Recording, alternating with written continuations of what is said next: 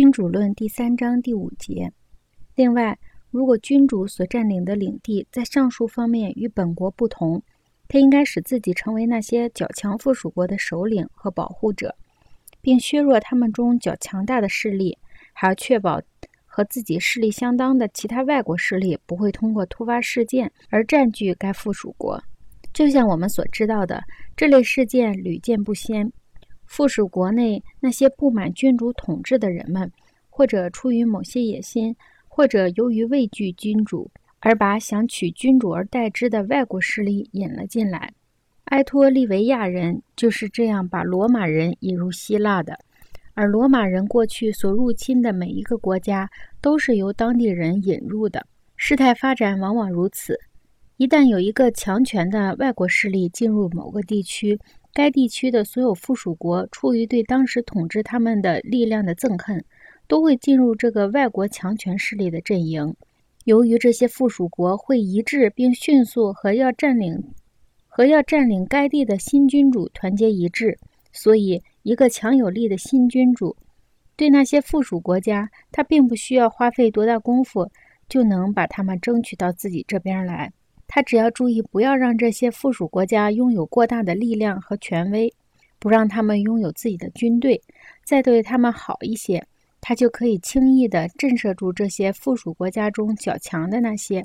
从而使自己成为这一地区的最高独裁。凡在这方面处理不当的君主，往往很快就会丧失掉已经获得的，即使他在尚能控制这一地区时，也也会面临着无尽的困难和麻烦。罗马人在他们征服的那些国家里，严格遵守这些方法。他们向这些新征服地派送殖民，与弱小的附属国交好，且又不让他们实力增强，压制力量较大的附属国，且不给其他任何强大的外国势力取得本地区权势的机会。以希腊为例，我既能说服这个问题：罗马人与阿盖亚人、托里维亚人修好，借此使马其顿王国臣服。驱除了安提奥科，但是阿该纳人和埃陀利安人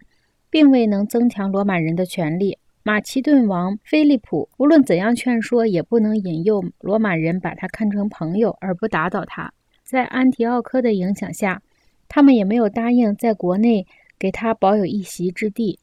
在这些事情上，精明的君主的作为就该像罗马人所做的那样，不仅要考虑当前的隐患问题。还要顾虑到将来的隐患。对于所有的隐患，他们必须竭尽全力着手准备。因为如果善于看问题，看得长远，能防患于未然，很容易就能找到解决的方法。但是如果等到患，如果等到患难临近、病入膏肓之时，任何药物都无济于事。